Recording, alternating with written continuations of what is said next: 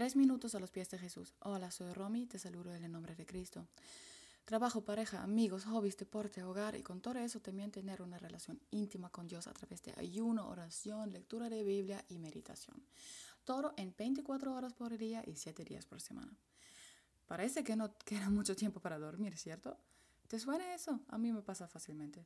Me sobrecargo, intento ser superwoman y de repente me doy cuenta que ya no puedo más y no me alcanzan las horas del día ni los días de la semana.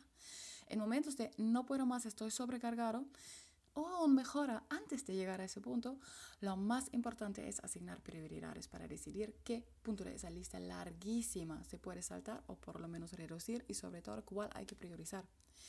Si en algún momento de tu vida has hecho una formación de gestión de tiempo y recursos, seguramente conoces el concepto de meter tareas o puntos de tu lista diaria en categorías como importante y urgente, importante pero no urgente, urgente pero no tan importante y no muy importante y tampoco urgente.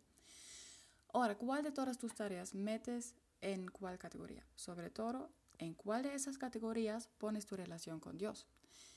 Hermano, no conozco tu situación actual, no sé nada sobre tu vida, pero sé quién sabe absolutamente sobre sobre ti y tu vida, tu papá celestial sabiendo que es Él quien te puso en su gran diseño, Él quien tiene un plan para tu bien, quien te quiere dar un buen futuro, como lo vemos en Jeremías 29:11, y quien te quiere liberar de tu cargo y que te crezcan alas como el águila y que camines sin cansar, como leemos en Isaías 40:31.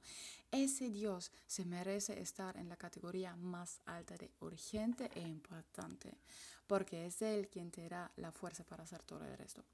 Creo que muchas veces nuestro primer, primer impulso es meter Dios en la categoría más baja y no porque no nos parece importante, sino porque todo lo demás nos demanda tanto, tanto tiempo, tanta energía, tanto enfoque y parece todo tan urgente e importante como por ejemplo el trabajo. Y claro que lo es, pero de verdad es más importante que el Dios quien provee para ti a través de ese trabajo. Te quiero invitar que hagas tu relación con Dios la prioridad número uno en tu vida y la pongas en la categoría más alta. Déjate sorprender por su poder de traer una estructura a tu vida y abrir espacios y ayudarte a gestionar tu tiempo y tus recursos.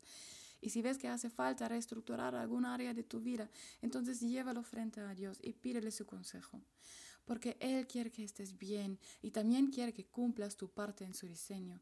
Deja que Él te diga qué es importante en tu vida, qué es urgente y qué no es ninguno de los dos.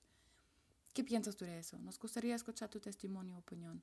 Nos lo puedes dejar en iglesialatino.com. Que tengas un día muy bendecido.